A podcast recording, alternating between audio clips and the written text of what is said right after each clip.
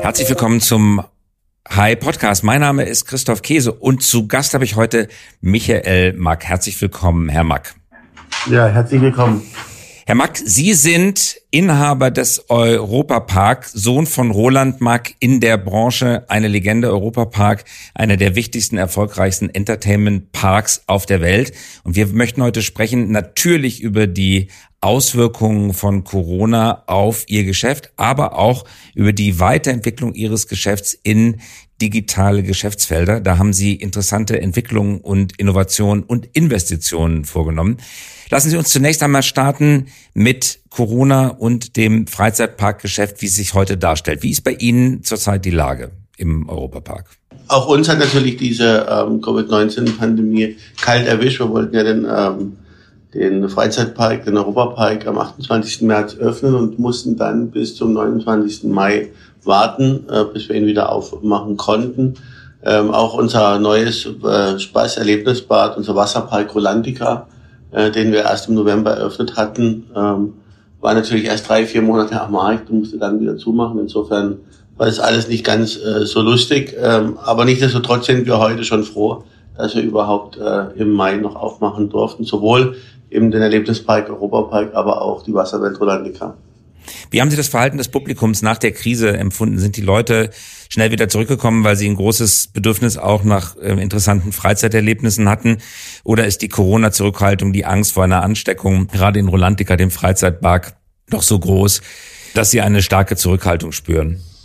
Gott sei Dank nicht. Also wie gesagt, wir haben äh, treue, loyale Kunden. Äh, wir haben uns ja selbst eben äh, die äh, ähm, selbst eine Verknappung auferlegt. Das heißt, wir dürften von den Behörden letztendlich auch mehr Menschen in den Wasserpark ähm, ähm, und auch in den Europapark reinlassen, haben aber selbst gesagt, dass wir erstmal schauen wollen, wie wir mit den äh, Nadelöhren, also sprich den kritischen Stellen umgehen, den Ein- und die Ausgänge in den Park. Das heißt, wir haben im ähm, Freizeitpark Europapark haben wir uns limitiert auf 15.000 Gäste ähm, im Wasserpark selbst auf 2000 Gäste. Insofern ähm, haben wir uns sozusagen selbst limitiert, um nicht in ein Risiko zu gehen, hier als Herd zu äh, werden zu können.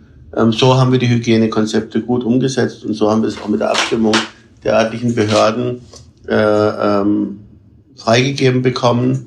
Ähm, die Zurückhaltung ist ähm, Gott sei Dank nicht so stark da, weil wir doch auch ein Outdoor, in vielen Teilen ein Outdoor-Park sind. Das heißt, die Menschen bewegen sich eben im Freien ähm, und haben eben immer den nötigen Abstand, ähm, ähm, den man auch hier einhalten kann in einem, in einem freien Umfeld. Im Wasserpark selbst, der sehr stark auch von äh, französischen Gästen dominiert ist. Ähm, also der Franzose, sage ich mal, hat da weniger Angst als der Deutsche. Wie viele Gäste haben Sie normalerweise im Park vor Corona? 15.000 sagten Sie jetzt in den Beschränkungen. Wie viel kommen normalerweise? Ja, normalerweise ist es ähm, schon in der Spitze bis zum Dreifachen mehr. Ähm, das heißt, äh, gerade der Sommersaison, unsere stärkste Saison, ähm, äh, haben wir natürlich bis zu äh, 40, 50.000 Menschen im Park. Also wir haben quasi jetzt nur noch ein Drittel ähm, der Gäste, die den Park besuchen. Und vielleicht um das Thema Corona dann auch abzuschließen, wie haben Sie das auf der Mitarbeiterseite dargestellt? Ich vermute, Sie sind in Kurzarbeit gegangen. Konnten Sie den größten Teil der Mitarbeiter oder auch alle mitnehmen und durchziehen durch diese schwierige Zeit? Also wie gesagt, wir haben die von der Kurzarbeit Gebrauch gemacht, ja richtig, ähm, weil es ja auch eine, eine Hilfe des Staates war. Ähm, sind jetzt zu, ich würde sagen, knapp 90 Prozent wieder ähm, zurück auf der alten Personalstärke, vielleicht sind es auch 95 Prozent und ähm, sind natürlich bestrebt, dass wir auch bald wieder diese äh, Personenzahl an Menschen reinlassen dürfen, um dann ähm, auch die 100 Prozent aus der Kurzarbeit zu holen. Wie viele Leute arbeiten bei Ihnen? Es sind Fulltime-Equivalents circa zweieinhalbtausend mit Saisonarbeitskräften ähm, an die 5000. Und wenn Sie, Herr Mack, jetzt äh, zurückschauen auf diese Pandemie, mit der natürlich niemand gerechnet hatte, was würden Sie, wenn Sie das jetzt vor zehn Jahren gewusst hätten oder hätten am Horizont kommen sehen, Hätten Sie etwas anders gemacht? Hätten Sie den Park anders gebaut? Hätten Sie weniger investiert? Hätten Sie früher noch mehr digital gemacht? Wir kommen gleich auf digital zu sprechen. Hätten Sie den Aquapark gebaut? Hätten Sie in dieser Dimension gebaut? Also in der Rückschau betrachtet, was lernen wir daraus? Nein, ähm, natürlich ähm, ich glaube, es ist manchmal ganz gut, dass man zehn Jahre nicht in die Zukunft schauen kann. Ähm, hätten wir was anderes gemacht. Ich glaube, wie es immer ist in einem Generationenwechsel, äh, mein Vater ist gelernter Maschinenbauingenieur, der sich sehr stark doch auf die ähm, ähm, technischen Prozesse im Unternehmen gekümmert hat. Ähm, die neunte Generation, die achte Generation, Entschuldigung, siebte und achte Generation, achte Generation, mein Bruder und ich sind vielleicht ein bisschen digitaler, als es mein Vater noch ist. Vielleicht hätte man hier und da angefangen, äh, die digitale Transformation ähm, früher anzufangen, aber ich glaube, das, das, das ist irgendwo im Mühbereich. Also es ist nicht so bei uns, dass wir die Digitalisierung wie im Auto komplett verschlafen hätten, sondern wenn dann nur partiell. Insofern, ähm, das wäre vielleicht das Einzige, wo ich sagen würde, ähm, Standortunabhängigkeit gilt ja nicht mehr, weil die ganze Welt mit betroffen ist. Ähm, ich glaube, ein bisschen vielleicht noch ein, ein bisschen schneller in die Digitalisierung expandiert, aber da sind wir auch im Vergleich zu anderen Freizeitparks extrem äh, weit fortgeschritten. Also eigentlich nein. Gegen der Zwischenfrage, waren Sie jetzt schon bei uns? Ja, klar. Ich habe drei Kinder. Es geht ja gar nicht, dass ich nicht bei Ihnen gewesen bin, weil äh, die drei Kinder, denen, denen konnte ich das nicht verheimlichen, obwohl wir in Berlin wohnen und es echt weit weg ist. Also da muss man schon einen Kurzurlaub draus machen. Tagesausflug geht nicht. Zum Thema Digitalisierung, Sie hatten das gerade angesprochen, 2018 haben Sie die Mac Animation gegründet und schaffen damit virtuelle Erlebnisse, die Freizeitparkerlebnisse sozusagen auch außerhalb des Freizeitparks erleben. Können Sie uns ein bisschen schildern, was Sie mit Mac Animation erreichen wollen? Ja gut, ich glaube, es ist ja nicht alleine Mac Animation und ich hatte mich ja bereits gefragt, was hätte man vielleicht geändert, wenn man 2000, äh, wenn man vor zehn Jahren 2010 äh, dann irgendetwas anders gemacht hätte. Ähm, insofern ähm, habe ich die Frage beantwortet mit äh, vielleicht ein bisschen schneller in der Digitalisierung gewachsen. Wir haben aber relativ früh bereits schon angefangen, uns äh, digitaler aufzustellen, weit vor 2010, nämlich 2002 mit der Gründung der Mark Media. Damals haben wir angefangen, den Park eben digital erlebbar zu machen als Special Interest Produkt auf einer DVD, in dem wir Inhalte von dem Park aufgenommen haben an unsere Kunden verkauft haben. Das war weit noch vor YouTube-Stars und ähnlichem. Insofern, man lacht heute drüber, eine DVD-Produktion war damals aber in der Tat revolutionär. Ähm, dann kam YouTube, dann kam eben die Verfügbarkeit von freien Inhalten. Ähm, und so haben wir dann eben immer weiter in das digitale Geschäftsmodell investiert, indem wir 2015 die VR-Coaster in Kaiserslautern gegründet haben. Das war der erste Schritt, um die Achterbahn von morgen digitaler zu machen. Das heißt, wir fahren seit 2015 mit einer VR-Brille ähm, ähm, einige unserer Achterbahnen, aber auch Achterbahnen in der ganzen Welt. Äh, wir haben mittlerweile 80 Anlagen ausgestattet mit dieser Technologie, sind dort Weltmarktführer ähm, in, äh, in dem Betreiben von Achterbahnen mit einer virtuellen Brille.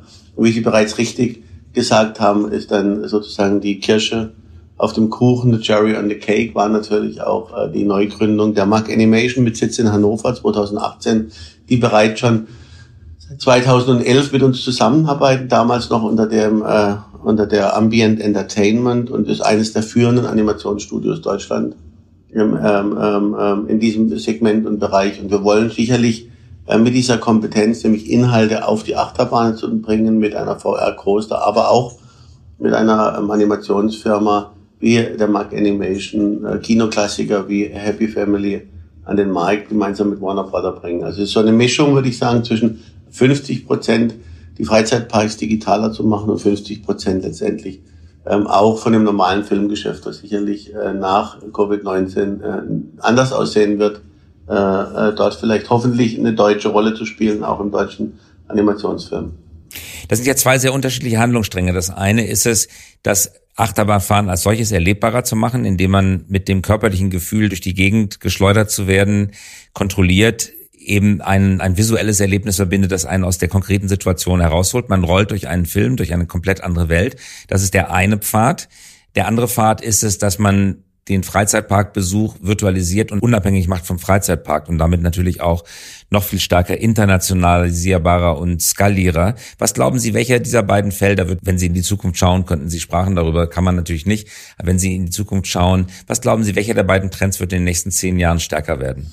Das ist eine ganz, ganz witzige Frage, weil diese Diskussion natürlich in einem äh, Mehrgenerationenunternehmen sich immer wieder stellt. Hätten Sie meinen Großvater gefragt, der siebten Generation oder der sechsten Generation, der leidenschaftlicher Achterbahnbauer war, der hat natürlich immer zu meinem Vater gesagt, Achterbahn bauen ist das Maß aller Dinge und ein Freizeitpark wird nie so viel Geld verdienen ähm, wie ein äh, wie das Bauen von Achterbahnen. Äh, wenn man heute rückblickend 40 Jahre später wissen wir alle, dass der Freizeitpark mehr Geld verdient wie äh, das äh, Herstellen von Achterbahnen. Es zeigt aber auch in der Krise bei Disney, ähm, dass natürlich die Freizeitparks das Zugpferd sind, die das Geld verdienen und eben nicht die Filme. Insofern äh, äh, wäre es jetzt utopisch äh, zu sagen, man sagt Disney den Kampf an, indem man sagt, wir werden irgendwann mehr Filme äh, äh, mit oder mehr Geld mit Filmen verdienen als der Freizeitpark. Wir haben den Vorteil, dass wir nur einen Freizeitpark haben. Insofern ist der Umsatz äh, äh, nicht ganz so hoch wie bei Disney mit den Freizeitparks. Vielleicht schafft man das dann doch mit dem Film. Aber ich glaube, es geht gar nicht so darum, ähm, was ist größer oder wer macht mehr Gewinne. Ähm, ich glaube, dass eine Evolution des Freizeitparks notwendig ist. Wir sehen es bei den Kirmes oder bei den Schaustellern, die sich eigentlich nicht weiterentwickelt haben und äh, sicherlich heute einer der Gründe, äh, dass es die nicht mehr gibt oder nicht mehr in der Form gibt, auch darin begründet ist, dass sie sich nicht weiterentwickelt haben. Und ich glaube, wer rastet, der rostet. Dieses Sprichwort äh, zielt da auf uns ein. Wir waren die Ersten, die angefangen haben, äh, Hotels am Freizeitpark zu bauen in Deutschland. Deshalb sind wir heute die äh, Nummer eins mit Abstand. Und ich glaube, so wird es auch eine Digitalisierung sein. Äh, ich glaube, wir brauchen sie dringend, um den äh, äh, Park von morgen gestalten zu können und auch ein Stück weit mit dem klassischen Geschäft überleben zu können. Insofern ist es für mich nicht entweder oder, sondern es beflügelt einander. Und ach, alles andere ist ein bisschen Kaffeesatzleserei. Ich würde mich natürlich riesig freuen, wenn ich schaffen würde, mehr Umsatz mit Filmen zu machen als mit dem äh, ordinären Geschäft. Ob das letztendlich irgendwo passieren wird, äh, steht in Sternen. Wir haben den Druck nicht. Insofern ähm, freuen wir uns jetzt, dass wir mit dem Europapark noch ganz gut Geld verdienen und rechtzeitig, wie Cicero einmal gesagt hat, die, Sä die Saat jetzt säen können, die wir dann hoffentlich in ein paar Jahren noch ernten äh, werden. Das Beispiel Disney ist ja auch deswegen interessant. Ja, die Freizeitpark haben sie jetzt natürlich äh, unter Corona für besondere Herausforderungen gestellt. Disney Plus ist aber ein, wie sich's abzeichnet, ein großer Erfolg und das hat eben auch mit selbst erzeugten Rechten zu tun. Sie haben einen großen Hit gelandet, Mandalorian. Übrigens interessanterweise, Mandalorian hat auch sehr viel mit der Spielindustrie zu tun, weil Mandalorian gerechnet wird auf Gaming-Computern, auf Gaming-Konsolen, also auch eine völlig unkonventionelle Form der Filmproduktion, dass man das Rendering eben nicht mehr macht über Großcomputer, wie traditionelle Trickfilme hergestellt werden, sondern tatsächlich auch die modernste Technologie aus dem Gaming-Bereich einsetzt. Also da eine gewisse Zusammenbewegung unterschiedlicher Entertainment-Branchen.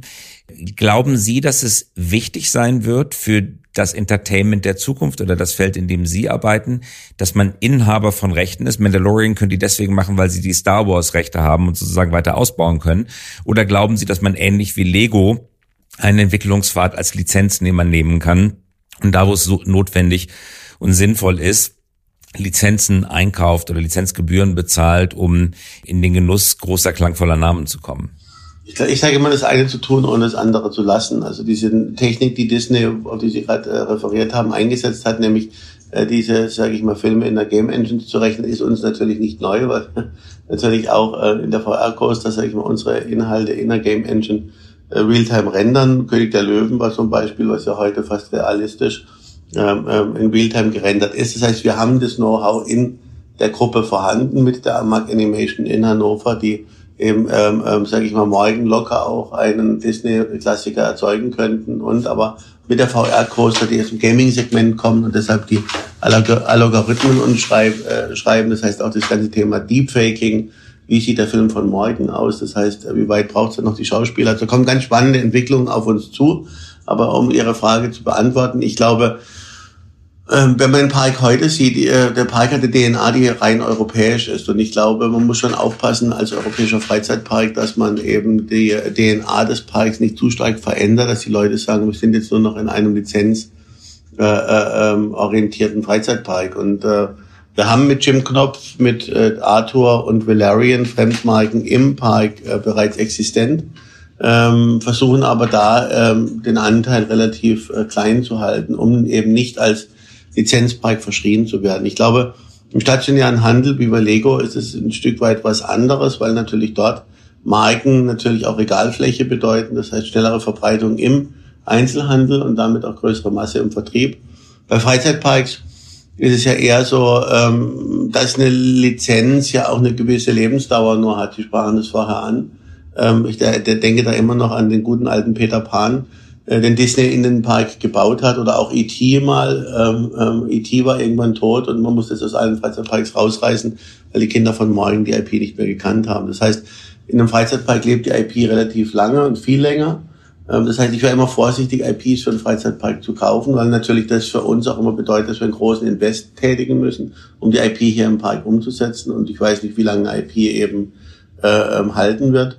Also ich bin eher auf der Disney, der Disney-Weg zu sagen, lass uns eigene IPs kreieren, die letztendlich auch unsere eigene DNA versprühen, die im Kern europäisch sind und ähm, das ist so ein bisschen die, die, den Weg, auf den wir uns bewegen, dass wir sagen, wir wollen europäische Marken selbst kreieren. Schließe aber nicht aus, wenn jetzt morgen Harry Potter um die Ecke kommen würde und sagt, ich will ein kleines, äh, äh, einen kleinen Laden bei euch im englischen Themenbereich, dass ich den vielleicht reinlassen würde was Sie gerade ansprachen, eigene IP entwickeln, eigene Charaktere entwickeln, die tatsächlich mit allen Urheberrechten bei Ihnen liegen.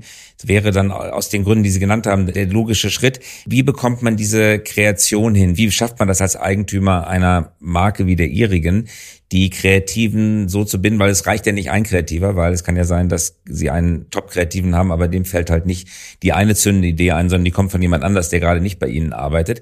Spielt da Plattform eine Rolle? Spielt da Ökosystem eine Rolle? Geht es darum, eine magnetische Wirkung auf die Erfinder von Charakteren, auf Zeichner, auf Texter, auf Animateure zu haben, um möglichst viele der europäischen Kreativen oder auch der internationalen Kreativen bei Ihnen zu binden. Sprich Ökosystemansatz. Wie wichtig ist das für Sie? Wie machen Sie das?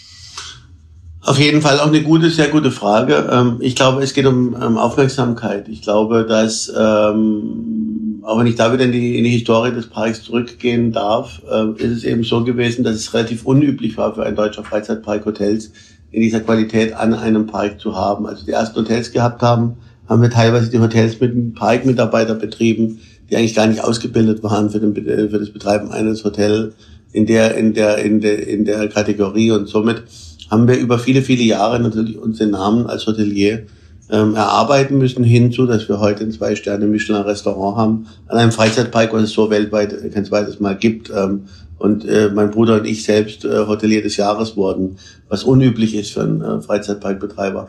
Und ich glaube, so brauchen wir einfach auch eine Aufmerksamkeit, dass eben wir in dieses Filmgeschäft äh, eingestiegen sind, eine Aufmerksamkeit unter diesen Kreativen, dass die überhaupt wissen, wenn ich beim Europapark kannst du dich auch melden oder respektive bei der Familie Mack kannst du dich melden, weil die eben auch äh, jetzt äh, im Filmbetrieb unterwegs sind. Ich glaube, da ist die Wahrnehmung noch gar nicht so da. Ähm, Sie sagten bereits richtig, Ökosystem.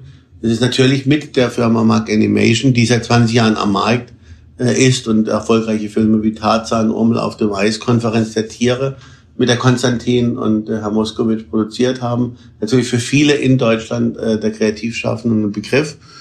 Europaweit ähm, ist es sicherlich nochmal ganz, ganz schwer, da auch eine Wahrnehmung zu schaffen. Wir haben mit, mit der Filmakademie in Ludwigsburg erste Zusammenarbeit. Wir haben ein Büro dort eröffnet in Ludwigsburg. Ähm, dort gibt es eben dieses deutsch-französische Studienprogramm mit der Lumière, mit der Filmschule in Paris, wo wir natürlich auch versuchen, Talente ähm, herzubekommen und auch für unsere Vision zu werben.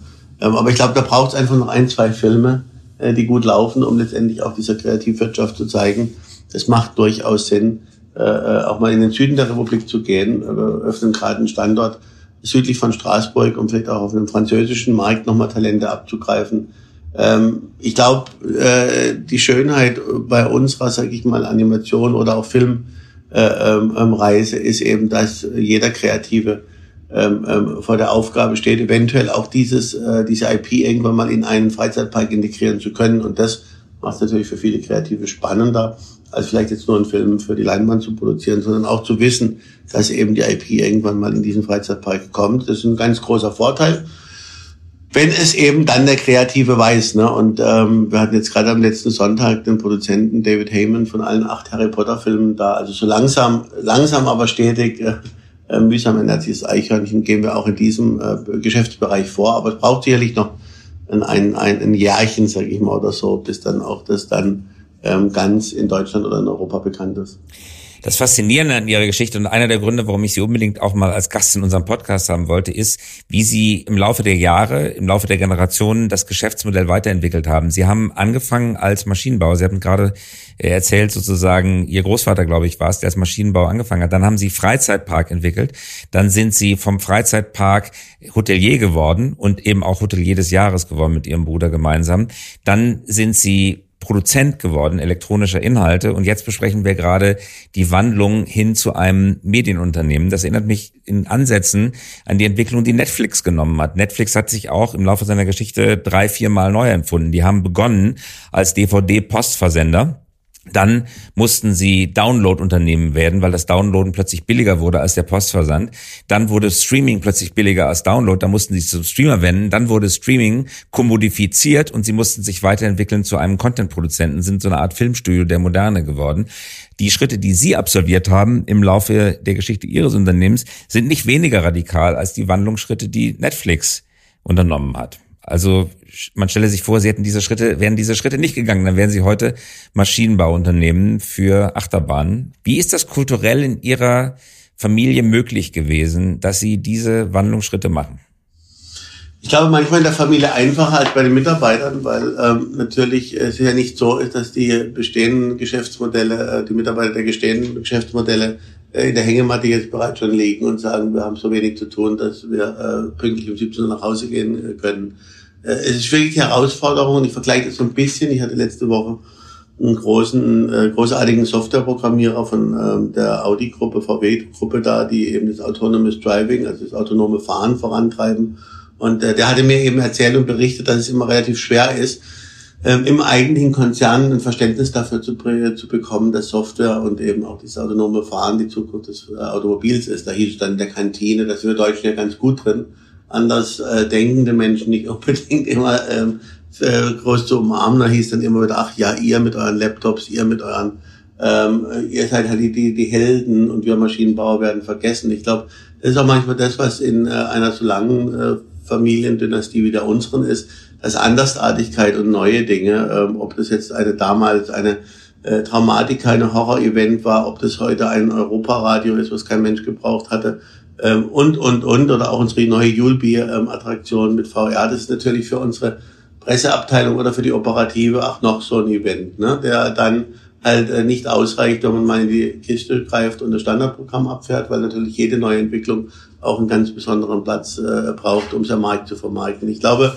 in der Familie selbst ist es, glaube ich, so eine DNA, die wir weitergegeben haben von Generation zu Generation. Das heißt, es ist gelernt. Ähm, ich glaube, mein Vater musste sich gegen seinen Großvater durchsetzen im Eröffnen eines Freizeitparks, was ja komplett anderes Geschäftsmodell war.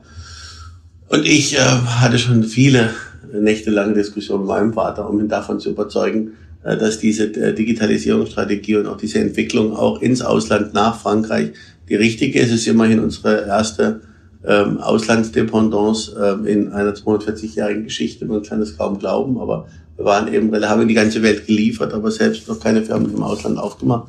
Insofern schon ein großer Schritt gewesen.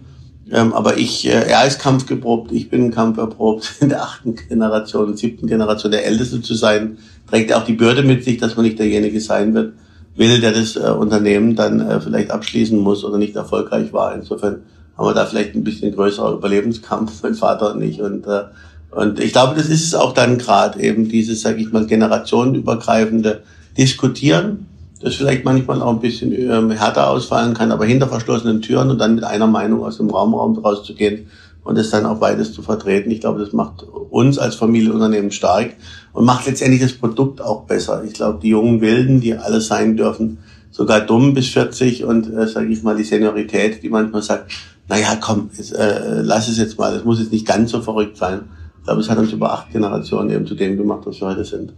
Ich bin selber Sohn und Vater dreier Kinder und meine These wäre, die Rolle des Sohnes ist schwierig, aber diese Rolle des Vaters ist noch schwieriger. Sie selber sind Vater, Sie sind glaube ich Jahrgang 78, sind selber Vater zweier Söhne und Sie glauben natürlich mit jeder Phase Ihres Körpers und Ihres Geistes an den Weg, den Sie gerade skizziert haben. Und jetzt haben Sie zwei Söhne. Und wenn das so weitergeht mit dem Neuerfinden der Firma, dann werden Ihre Söhne dazu eine andere Meinung haben als Sie. Und eines Tages werden Sie sich finden mit Ihren Söhnen vor sich in einer nächtelangen Diskussion, die Ihnen erklären wollen, Papa, alles gut, schön und gut, was du da aufgebaut hast, aber da gibt's noch ganz, ganz neue Trends, die du gar nicht auf dem Ticket hast. Können Sie sich vorstellen, dass die Rolle des Vaters in der Diskussion vielleicht sogar noch ein bisschen schwieriger ist als die des Sohnes? Aus meiner jetzigen Sicht glaube ich, ich habe meinen Vater kritisiert dafür, dass er Rotwein äh, trinkt und ab und zu mal eine Zigarre raucht. Ne? Ähm, Geschmack reift ja bekanntlich mit dem Alter. Das heißt, man macht dann doch Dinge, und ich glaube, das kennen Sie auch. Ähm, oftmals sagt man, das würde ich nie meinen Kindern antun, was mein Vater mit mir getan hat. Und äh, oftmals ist dann die eigene Frau, die einen daran erinnert, dass man sich eigentlich dann äh, zum äh, am Traualtar mal geschworen hat und hat gesagt, vor zehn Jahren, zwölf Jahren, du wolltest doch nie so werden wie dein Vater. Und doch dich manchmal erwischt, dass man doch relativ ähnlich ist zu dem, dem Vater. Heute würde ich sagen, ich mache natürlich alles anders als mein Vater und mache das alles viel, viel besser. Ähm, wahrscheinlich wird mein Sohn das in zehn Jahren anders sehen und sagen, der ist genauso knausrig wie der Opa. Ähm, ich kann es Ihnen heute nicht sagen. Ich äh, würde mir wünschen, ein Stück weit anders hinzukriegen bei meinen Kindern. Aber ähm, vielleicht muss ich dann doch ab und zu dann auch wie mein Vater tun, um letztendlich auch ähm, äh, mit diesem Unternehmen erfolgreich zu sein. Aber wie gesagt, also heute kann ich mir nicht vorstellen, aber vielleicht reden wir dann einfach noch mal zehn Jahren und dann fällt die Antwort vielleicht ein bisschen anders aus. Herr Mark, lassen Sie uns vielleicht zum Abschluss nochmal einen Blick, wir hatten gerade das Stichwort Medienunternehmen erwähnt, auf den Medienmarkt Europa werfen. Noch sind wir stiefmütterlich, was die Größe, wir haben starke Produzenten, wir haben starke Inhalte, aber nicht zu vergleichen mit der Stärke des Medienmarktes, wie wir ihn aus den USA, aber mittlerweile auch aus China und aus Indien kennen, obwohl Europa gezeichnet ist durch top-kreative Asterix und Obelix, nur ein Beispiel, oder auch die Jim Knopf, Michael Ende Beispiele, die Sie gerade genannt hatten. Sehen Sie eine Möglichkeit, dass wir als Europäer anschließen können an die wirklich großen Erfolge von Produzenten in den USA, in China, in Indien? Kann es ein europäisches Bollywood geben? Sie wären nicht der Erste, der die Vision dazu hat. Es gibt andere, wie beispielsweise Fred Kugel, der mit Leonheim, seinem neuen Unternehmen, stark investiert auf diese These, dass da viel, viel mehr drin ist, als wir das heute für möglich halten. Sehen Sie eine mögliche Zukunft für einen stärkeren Mediensektor in Europa? Ich glaube, es ist eine Mentalitätsfrage. Ich glaube, genauso schwierig, wie es uns fällt, manchmal, was man jetzt auch in der Covid-19-Zeit gesehen hat, wie wir doch national wieder, nationale Denkensweise zurückgefallen sind, was mich immer wieder fasziniert oder auch ein bisschen verwundert, ist natürlich, dass wir bei amerikanischen oder chinesischen Content, ob das jetzt von TikTok, Instagram, Netflix oder you name it, Amazon eben ähm, diese, sage ich mal, äh, ähm, nationale Denke nicht haben, sondern dass wir grundsätzlich blind alles vertrauen und annehmen und dass doch manchmal uns Frankreich weiter weg ist oder die Schweiz oder äh, you name it, England manchmal weiter weg ist. Gut, in Engländern versteht man noch ein bisschen, aber also den Rest halt äh, weiter uns weg sind, wie manchmal ein Amerikaner oder ein Chinese und das finde ich schon beachtlich und bedenklich. Sie haben gerade äh, Leonine genannt äh, mit äh, dem Herr Krogler. Wenn man jetzt ganz äh, tief mal dahinter guckt, ist ja auch dort Mediawan und Banijay dahinter, also französische Konzerne. Das heißt, auch Deutschland spielt ja dort keine Rolle mehr oder nur bedingt eine Rolle. Mit Fred Kogler, ich freut mich für ihn, ähm, ähm, dort äh, Vizepräsident zu sein, aber letztendlich ist es in Hand von amerikanischen Investoren oder wenn dann von französischen Investoren. Wenn wir an den Film denken, glaube ich schon, dass das neue Bollywood, wenn dann überhaupt, ähm, in Frankreich liegen wird, weil Frankreich am filmaffinsten einfach ist, weil Frankreich durch äh, diese romanische Art auch vielleicht ein bisschen bessere äh, Geschichtenerzähler sind, als wir das sind. Die Deutschen waren ja immer stark im Seriellen, das heißt, ich glaube, alle großen Tatorte, der Alte oder wie sie alle hießen, waren ja, sage ich mal, äh, das Netflix in seriell hätte eigentlich in Deutschland erfunden werden müssen. Ähm, damals wandert man ja aus wegen einem guten Licht nach Hollywood, aber das war ja weitgehend ähm, ähm, Berliner, die da, das getan haben. Ähm, wenn man denkt, dass Ari heute noch einer der führenden Kamerahersteller ähm, im Kinomarkt ist. So, wir hätten alle Chancen, wir hätten das Know-how und wir hätten die Technik. Aber ich glaube, wir müssen aufhören, am Rhein oder an irgendwelchen Grenzen äh, zu denken. Und wir müssen, und da tun wir uns am schwersten gerade mit, wenn ich äh, denke, dass es keinen globalen äh, Telekommunikationsanbieter gibt, aber Telekom gerade kräftig in Amerika zukauft ähm, um, um da die Nummer eins zu werden, weil wir keinen Global Player in Europa haben, ähm, Technologieunternehmen, äh, dann wird es halt mit Film relativ schwer sein, weil halt kulturelle Förderung auch ähm, äh, relativ schwierig ist. Also Förderthemen sind ein Riesenthema, kulturelle Unterschiede.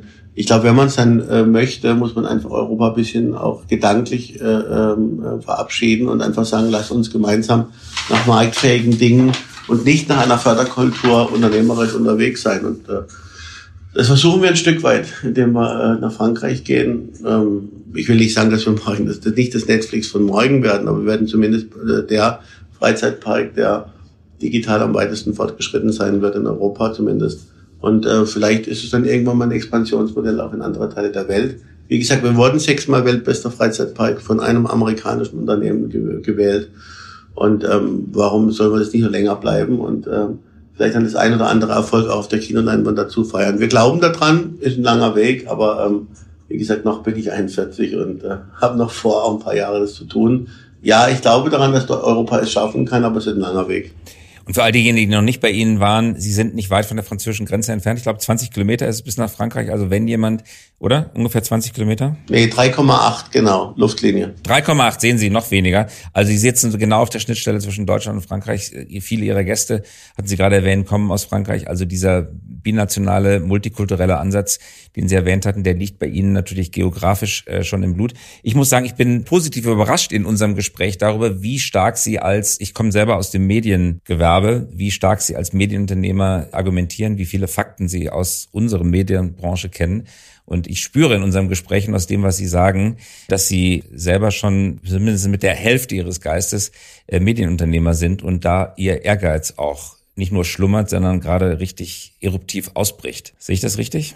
Ja, ich, ich, ich glaube, ich selbst bin ja im Hause Bodda, also die Familie Bodda ist ja nah bei uns. Das heißt, ähm, man guckt ja mit einem Auge auch immer wieder in, den Nachbargarten. Das heißt, da habe ich sicherlich auch ein bisschen was mitgekriegt von der Medienbranche.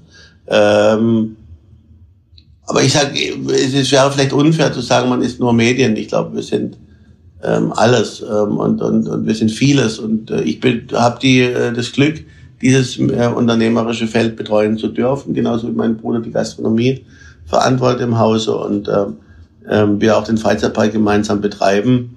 Aber es ist schon so, dass natürlich äh, mein Herz dafür schlägt, äh, Inhalte zu kreieren, die letztendlich auch ein Stück weit standortunabhängiger äh, ähm, konsumiert werden können. Und ich glaube, das ist, das sind zwei Herzen in einer Brust. Das eine, das ist das Medienunternehmen und das andere Herz auch der Älteste in der achten Generation zu sein und zu wissen, dass äh, wir vielleicht morgen nicht mehr da sind, wenn wir diesen Schritt nicht schaffen.